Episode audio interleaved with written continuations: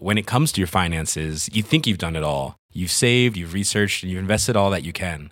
Now it's time to take those investments to the next level by using the brand behind every great investor, Yahoo Finance. As America's number one finance destination, Yahoo Finance has everything you need, whether you're a seasoned trader or just dipping your toes into the market.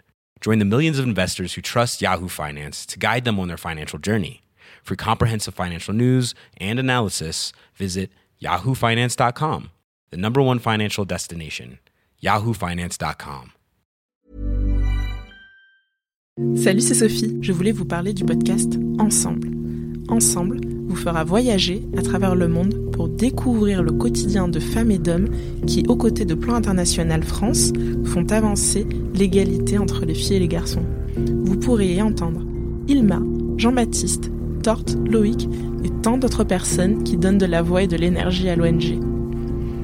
Plan International France défend l'idée que tous les enfants devraient avoir les mêmes chances de libérer leur potentiel et que chacune d'entre nous peut avoir un rôle à jouer. Dans chaque épisode de ce podcast, vous découvrirez le destin d'une nouvelle personne et comment sa vie a changé quand elle a croisé le chemin de plan international.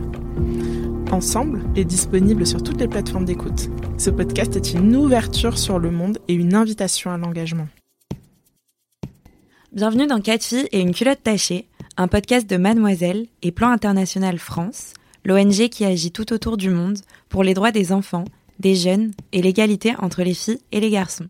Quatre filles, habitant dans quatre pays différents, s'envoient des colis contenant la même chose, les protections hygiéniques qu'elles utilisent au quotidien et une lettre qui raconte ses premières règles. Ainsi, quatre filles et une culotte tachée dessinent un panorama des tabous qu'il reste à lever tout autour du monde sur les menstruations.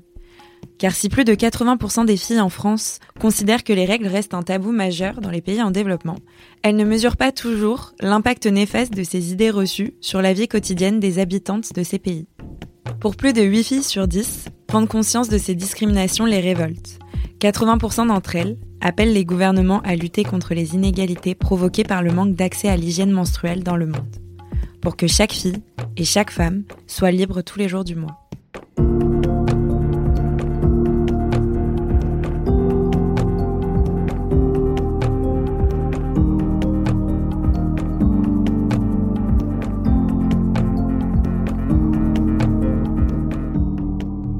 Aujourd'hui, Rahana, une adolescente rohingya, prend la plume pour écrire à Rebecca, une jeune ougandaise. Bonjour Rebecca, c'est fou de t'écrire cette lettre, je crois que je n'ai jamais rien envoyé aussi loin. Je ne pouvais même pas placer ton pays, l'Ouganda, sur une carte, mais maintenant, je le situe bien. Et c'est fou aussi de t'envoyer un colis de protection hygiénique, parce que moi, j'en ai beaucoup manqué. Je ne pensais pas que je pourrais en offrir à une autre fille un jour. Chère Rebecca, moi c'est Rahana. J'ai 19 ans et je vis au Bangladesh. Enfin, pas vraiment. Je vis à Cox's Bazar. C'est un camp de réfugiés sur la frontière entre Myanmar et le Bangladesh. Au début, ça devait être temporaire. On ne devait pas rester longtemps dans ces cabanes sans murs, ni portes, ni fenêtres, qui nous protègent à peine avec leur toit fait d'une simple bâche. On devait rentrer bientôt chez nous. Mais c'était il y a cinq ans. Ma famille et moi, nous sommes Rohingyas. Notre peuple est apatride. Et nous n'avons pas de pays, pas d'hymne, pas de drapeau. Et pourtant nous existons, surtout au Myanmar, où nos croyances en majorité musulmanes et nos origines indiennes ont mené à des persécutions contre mon peuple. Mais c'est en 2016, avec le début de la guerre entre nos armées et celles du Myanmar, que tout a basculé. Comme des centaines de milliers des nôtres, ma famille et moi avons été exilés, déplacés par la guerre. Et comme des centaines de milliers des nôtres, nous avons fini dans ce camp à Cox's Bazar, où s'étendent à perte de vue des bidonvilles devenus chez nous. Je vis ici avec deux de mes oncles paternels, ma mère, mon frère et ma petite sœur. Nos journées se suivent et se ressemblent, pleines d'ennuis, même si je trouve du réconfort et du sens dans les cinq prières qui les rythment du matin au soir. À l'aube, c'est le Fajr, la prière du matin. Nous sortons de notre tente pour nous incliner face à la Mecque comme beaucoup d'autres autour de nous. La foi aide à tenir dans ces conditions difficiles, et encore plus pour les filles. Ma mère part ensuite pour une longue marche jusqu'à l'entrée du camp, qui se trouve à plusieurs centaines de mètres de notre tente. Nous ne la reverrons pas avant longtemps. Elle se dirige vers l'aide humanitaire, comme tout le monde, et elle va devoir faire une longue queue. Il y a à peine assez pour nourrir le camp. C'est le début, pour ma sœur et moi, de la longue attente. Comme la majorité des filles ici, nous n'avons pas le droit de sortir de notre tente, sauf les quelques fois où nous allons à l'école. Nous passons la journée enfermés. Il fait très chaud et on s'ennuie beaucoup. Et c'est là que j'ai eu, quelques mois après notre arrivée, mes premières règles. On ne m'avait pas prévenu que ça pouvait arriver, je ne savais pas que c'était un passage normal de ma vie, alors j'ai eu très peur. Surtout que j'ai mis du temps à me rendre compte que je saignais, car il faut que je t'explique la situation d'hygiène ici, et comme ça tu comprendras aussi ce qu'a changé Plan International dans le camp et dans ma vie. Comme je te l'ai dit, nous les filles, nous n'avons quasiment pas le droit de sortir de nos tentes, pas même pour aller aux toilettes. Parfois, quand nous n'avons pas le choix ou que nous sommes malades, nous devons nous soulager à l'intérieur, mais la plupart du temps, nous attendons la nuit. Ma mère nous amène après que le soleil soit couché dans des buissons à quelques dizaines de mètres de notre tente qui sent très mauvais à force d'être fréquentés la nuit. En cachette, loin des hommes, qui se moqueraient de nous, nous devons y faire notre affaire sans avoir d'eau ou même de papier pour nous nettoyer correctement. Au début, c'était très dur de faire ça devant tout le monde. J'avais honte, j'étais pudique. Maintenant, je suis habituée. Mais à 14 ans, chaque nuit était un enfer. Il y a bien des latrines, mais elles nous sont quasiment inaccessibles. Un pauvre cabanon de toilette, parfois juste un trou dans le sol, pour 100 personnes qui font la queue dès le matin. Ce sont uniquement des hommes, et quelques femmes entièrement voilées, toujours accompagnées d'un frère, d'un mari ou d'un cousin. Pour y aller, c'est loin et fatigant. Il faut grimper plusieurs longues minutes jusqu'en haut d'une colline, attendre des heures dans la chaleur et les mauvaises odeurs.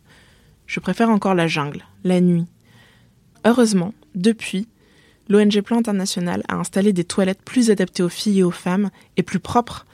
Mais avant ça, c'était très dur.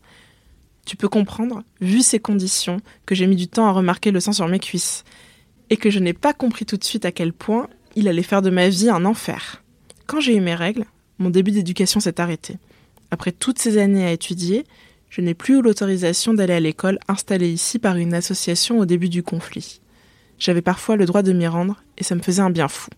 Ça changeait de l'ennui et des longues journées. J'ai oublié presque le camp, la peur, la peine, la faim et surtout que mon père me manquait. Mais les filles qui ont leurs règles ne vont plus à l'école. Elles doivent rester chez elles, s'occuper des tâches domestiques. C'est ma mère qui m'a expliqué comment les choses allaient se passer. Pendant mes premières règles, je n'ai pas pu aller dehors, même pas pour aller aux toilettes. En me voyant disparaître sept jours entiers, les membres de ma communauté ont compris le message et ont su que j'avais mes règles. Pendant cette semaine, je n'ai pas pu me peigner les cheveux, me nettoyer convenablement. Je n'ai pu voir aucune personne de ma famille autre que les femmes.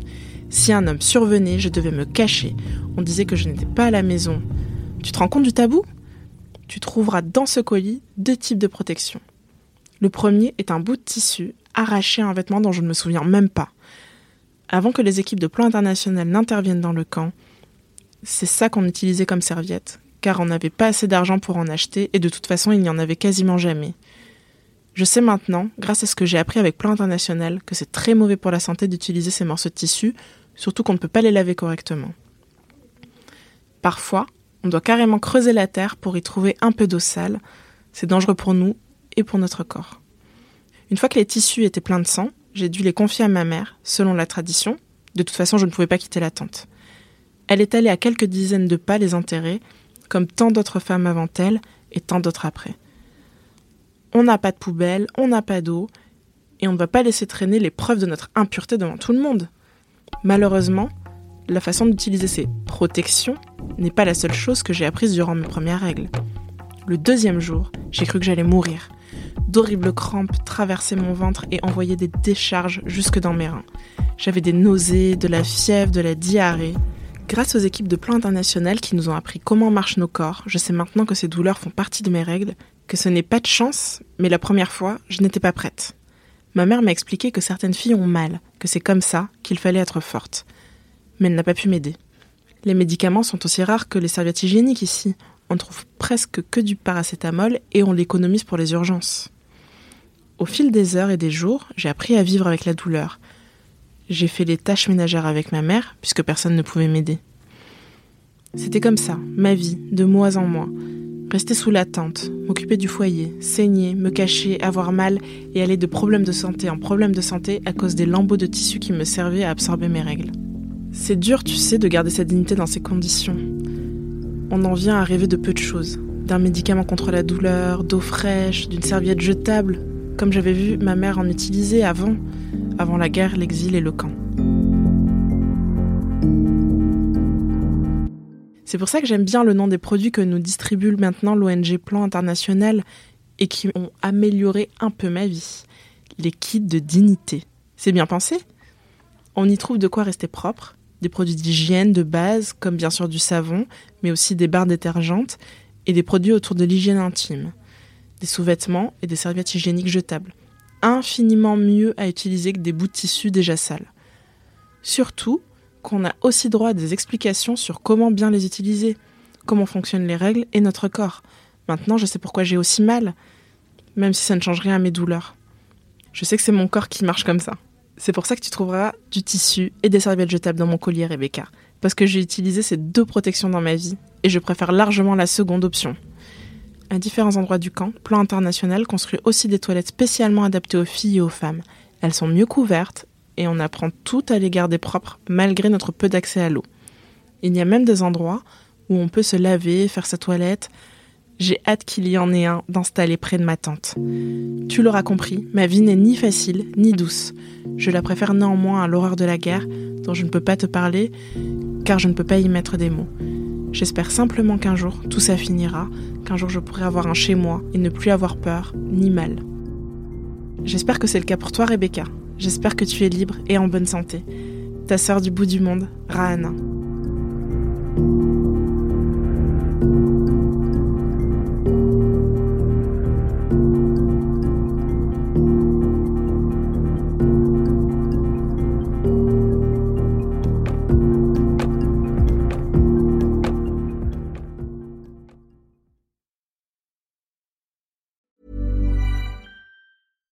When it comes to your finances, you think you've done it all. You've saved, you've researched, and you've invested all that you can. Now it's time to take those investments to the next level by using the brand behind every great investor, Yahoo Finance. As America's number one finance destination, Yahoo Finance has everything you need, whether you're a seasoned trader or just dipping your toes into the market. Join the millions of investors who trust Yahoo Finance to guide them on their financial journey. For comprehensive financial news and analysis, visit yahoofinance.com the number one financial destination, yahoofinance.com.